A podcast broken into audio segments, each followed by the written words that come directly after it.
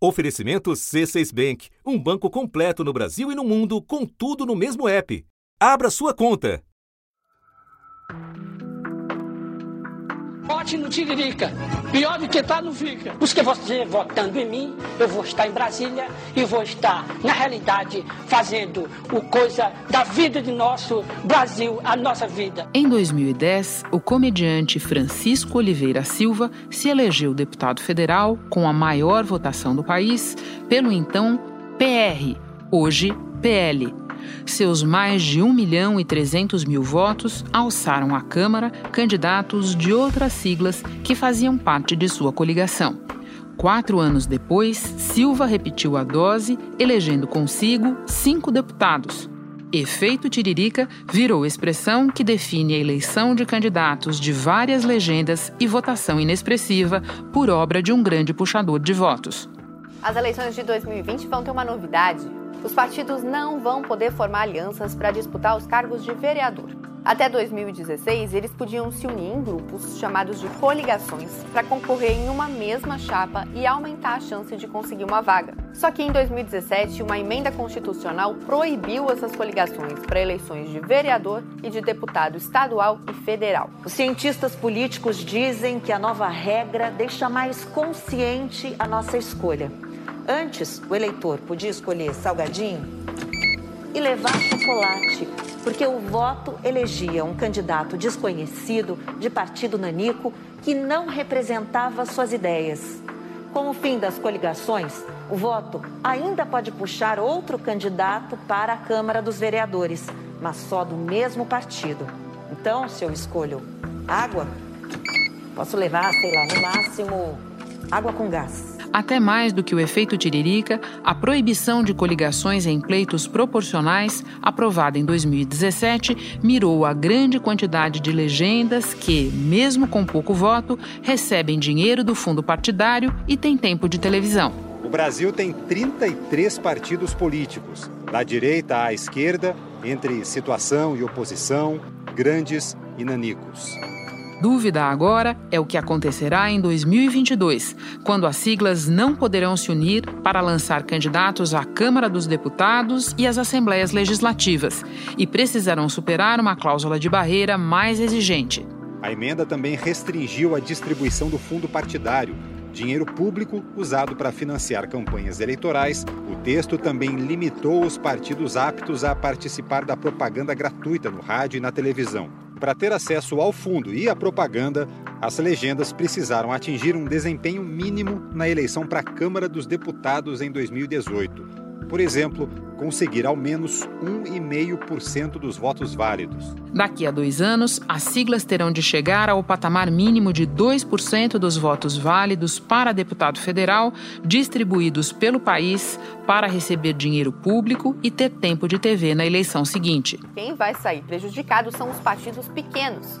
Sem poder se unir aos maiores, eles têm menos chance de conseguir uma vaga. A longo prazo, pode ser que partidos pequenos que pensem da mesma forma se unam e virem um só.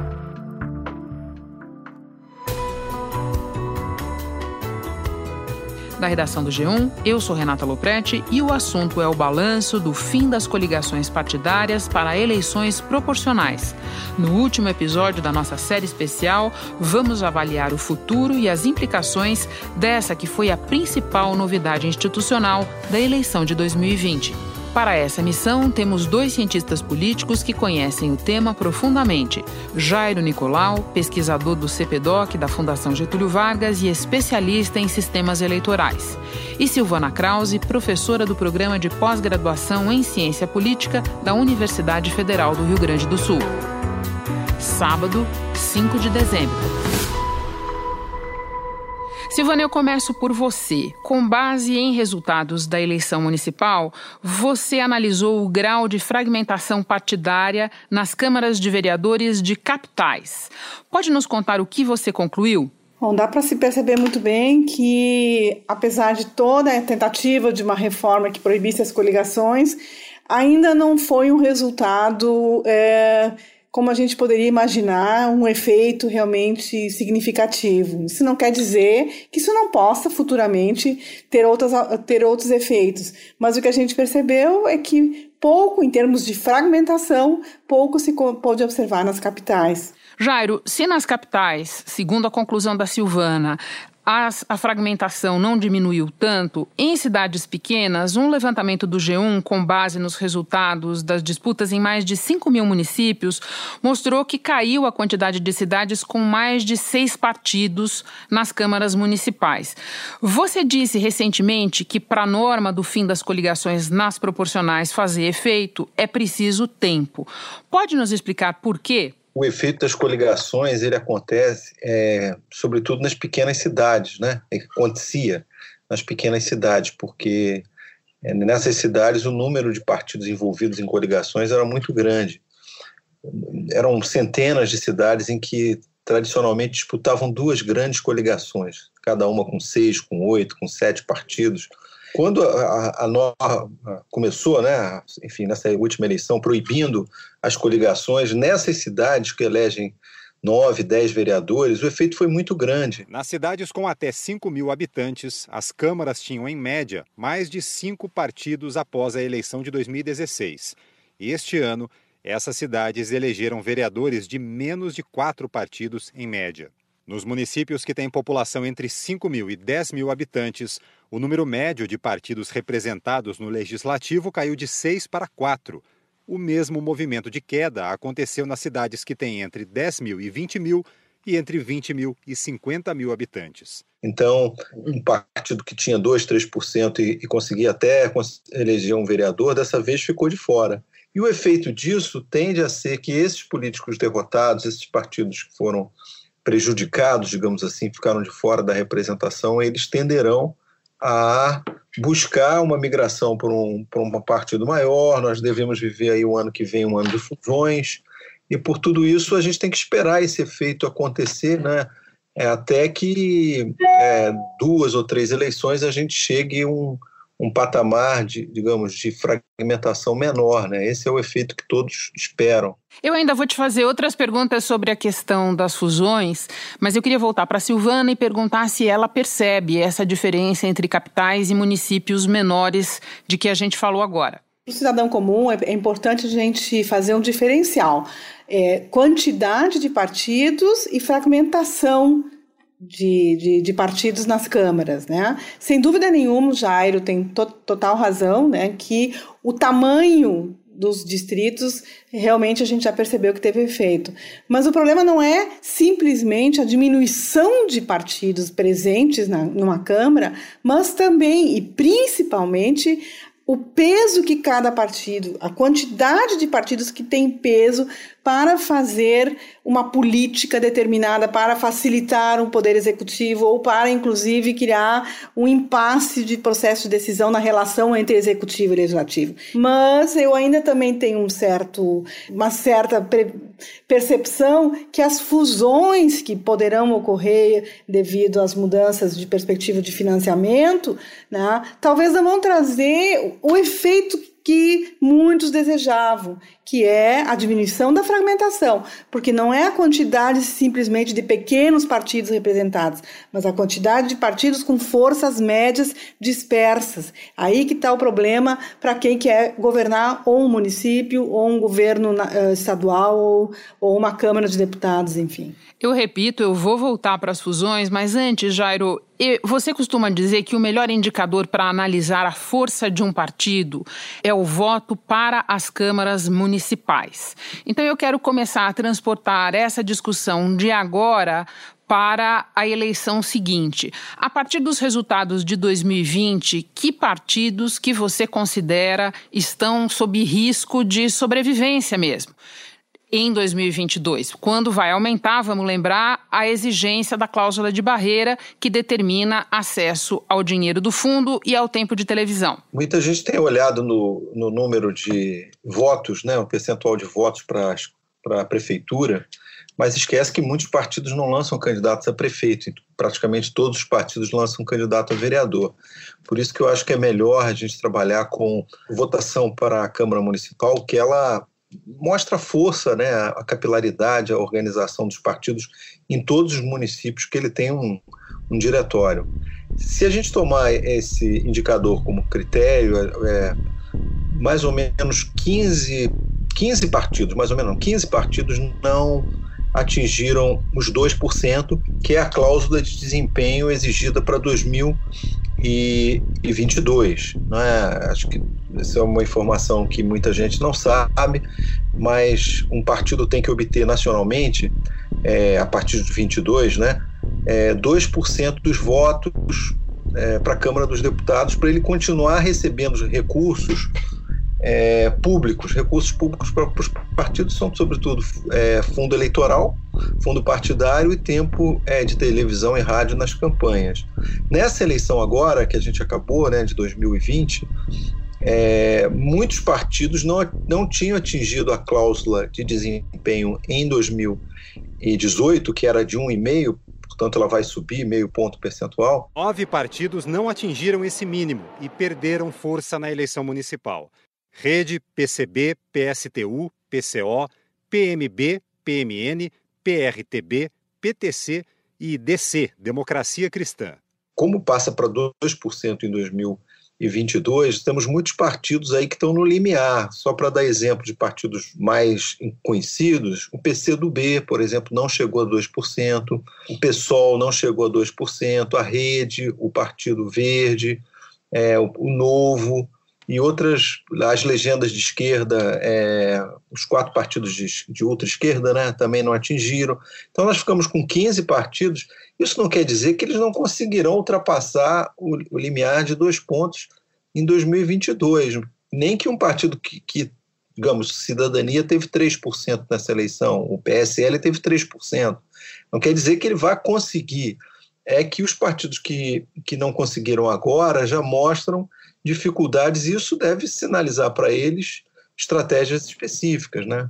Eu queria abordar então agora com você, as, com vocês a questão das fusões, porque me parece, é, se eu entendi bem em textos recentes de vocês, que vocês não têm o mesmo entendimento sobre essa questão.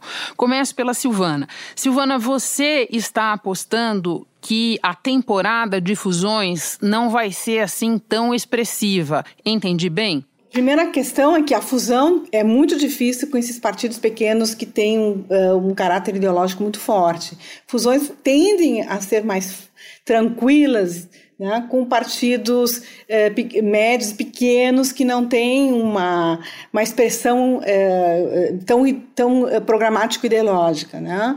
Segundo, também, a minha percepção, posso estar enganada, é que, mesmo com fusões, se, se a intenção também é diminuir a fragmentação na, na representação da, da, da Câmara, né, eu tenho um certo receio se uh, o efeito vai ser o desejado, porque são pe pequenos partidos e se a gente observar bem, a grande, o, o grande problema da fragmentação são que nós temos muitos partidos médios com peso significativo. Os, os pequenos eles são tão é, inexpressivos que eles não são aqueles que mais pesam no índice de fragmentação de um legislativo. Né? Agora, sem dúvida, partidos pouco ideológicos eles tendem a se fundir, sem dúvida nenhuma, para os próximos momentos aí, mas os pequenininhos vai ser uma tarefa para essas lideranças que eu considero muito difícil. Jairo, e você pensa o que sobre isso? O primeiro passo é que os, os derrotados nessa eleição já começaram um movimento para tentar suprimir essa regra. A diminuição de partidos nas câmaras municipais produziu um efeito colateral. Segundo o levantamento do G1, em 14 cidades haverá vereadores de um único partido. Em 12 delas, eles serão do mesmo partido do prefeito. Muitos líderes dos pequenos partidos viram o estrago que essa regra fez, perderam muitos vereadores. E o primeiro movimento eles vão querer, já, já falaram muitos, derrubar essa, essa regra. Mas como ela é uma emenda, exige uma emenda constitucional, eu acho muito difícil que ela. E, já, já vi declarações de políticos importantes dos partidos médios dizendo que são contra. É, então, acho que isso, passado essa fase, provavelmente nós vamos observar um fenômeno. Na última eleição, mesmo com a cláusula de, de um e-mail, alguns partidos depois se fundiram. Nós tivemos cinco legendas que se fundiram, né? É, pequenas, porque não ultrapassaram o e-mail, já, já passaram por esse processo. Eu imagino que, que existam algumas, mas o, o, me parece que o movimento central deve ser em abril do ano de 22, né, que é aquele período da janela de troca de legenda, que os deputados são é, têm um mês para trocar de legenda. Naquele momento, eu acho que muitos políticos vão fugir dos partidos pequenos e médios e vão em direção aos maiores partidos porque eles vão nesses partidos vão ter dinheiro para fazer campanha, vão ter tempo de televisão garantido, vão ter um pouco mais de chance de se eleger. E já observamos isso em abril desse ano. Muitas trocas de legenda foram na direção do DEM, do MDB, do, P, do PP. Então, esses partidos já ganharam antes da eleição. Eu concordo com, com a Silvana, isso não deve mudar a natureza de, de nós sermos uma democracia de partidos médios, mas, de qualquer modo, talvez os, alguns desses partidos médios comecem a assim, ganhar um pouco mais de corpo, mais densidade. Então, por exemplo, o, o Democratas, que é um partido que saiu bem dessa eleição e está no processo de, de crescimento, ele pode sair da eleição. Ele saiu com 30 deputados, em torno de 30 deputados na última eleição. Ele pode dobrar sua bancada, se aproximar até ali da faixa de 80, 90. Alguns partidos podem chegar mais próximo de 100 deputados. Enfim, num movimento que não muda realmente a natureza da, da, da fragmentação média que a gente tem no, é no Brasil, quer dizer, nós temos uma hiperfragmentação. Provavelmente nós passaríamos a ter uma fragmentação partidária média mas é, eu acho que a gente deve ter um processo de, de, de, alguns partidos ganhando um pouco mais de densidade, talvez saindo dessa, dessa fila de partidos médios. Sem dúvida, Jairo, eu concordo. E, e temos um outro ator que também foi um fez um sucesso eleitoral esse ano, né, que é o PSD.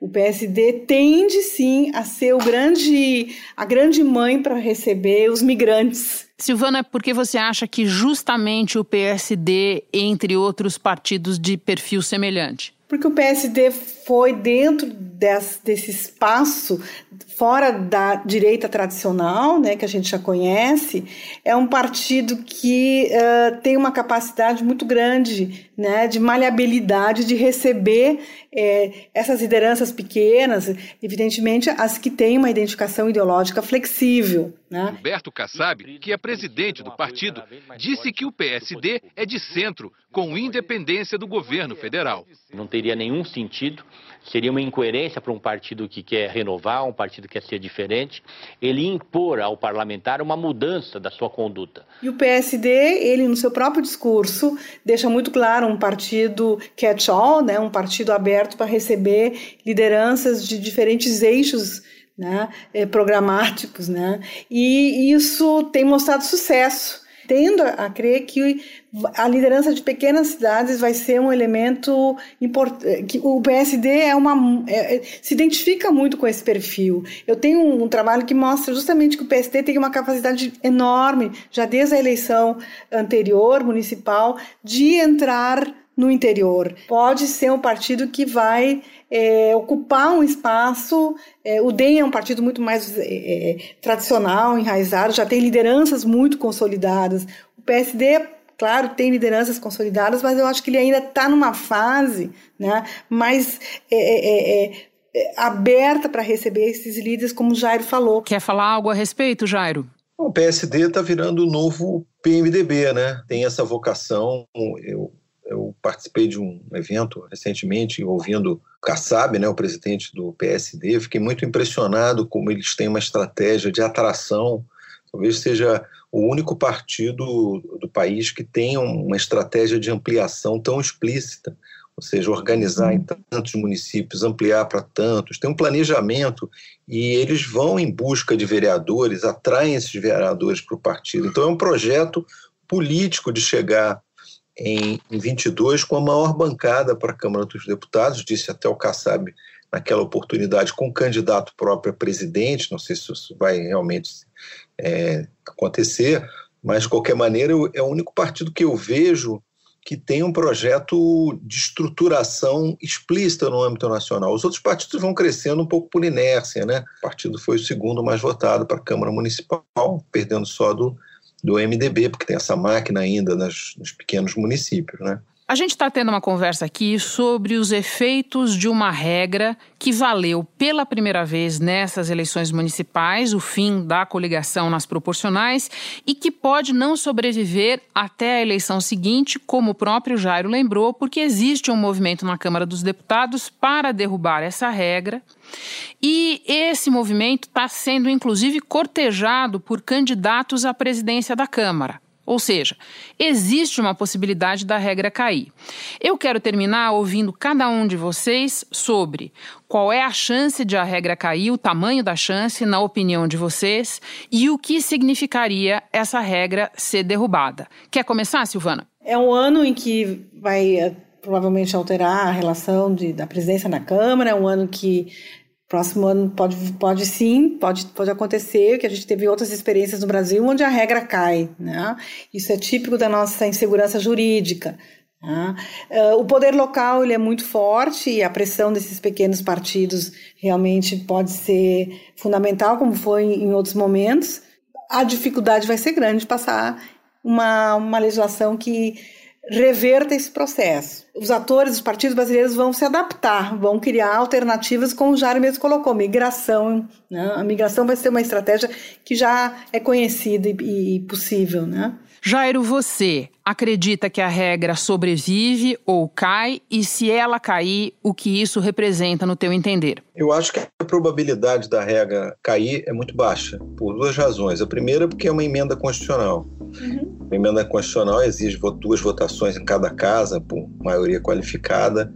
Acho difícil. Há uma reação dos, dos senadores, Aliás, a regra de, do fim das coligações começou no Senado. Né? O pessoal brinca que eles, eles estão legislando para outra casa. Então, para eles não importa tanto, porque o, o, a Câmara que vai ser a mais afetada pela regra, eles são eleitos pelo sistema majoritário. E eu acho que ela também não cai porque os políticos desses partidos médios que nós estamos falando então, o Partido dos Trabalhadores, né, que é um partido médio, já não é mais, não é o grande partido do Brasil, mas tem uma importância fundamental. Os seus líderes, MDB, PSDB, PSD, sobretudo, não tem nenhum interesse mais em que a coligação volte. Eles perceberam que é uma boa, eles vão virar, eles são, são polos de atração para esses políticos migrantes. E para terminar, voltando a falar do Kassab, ele deu uma declaração esses dias dizendo que é contra contra a regra. Para mim foi muito interessante ouvir isso. Acho que foi mais um, um ponto a favor da manutenção da regra. A declaração dele de alguns líderes do PT, porque perceberam que para eles é uma boa. Eles, é, a gente não está falando só em representação, a gente está falando agora em é, ter mais partidos significa dividir o pouco tempo de televisão, dividir fundo é, eleitoral e fundo partidário. Os grandes partidos já perceberam que o melhor para eles é ficar com um quinhão, o maior quinhão possível desses recursos, né? Jairo, para você e para Silvana, meu muito obrigada por nos ajudar a entender o significado e as consequências dessa que foi a grande novidade institucional das eleições deste ano. Bom trabalho para vocês. Obrigada, satisfação enorme. Este foi o último assunto especial das eleições de 2020. Assim como todos os nossos episódios, ele está disponível no G1 e também na Apple Podcasts, Google Podcasts, Spotify, Deezer, Castbox, na Amazon Music. Nas plataformas digitais de áudio dá para seguir a gente e assim não perder nenhum episódio. Eu sou Renata Loprete e fico por aqui. Até o próximo assunto.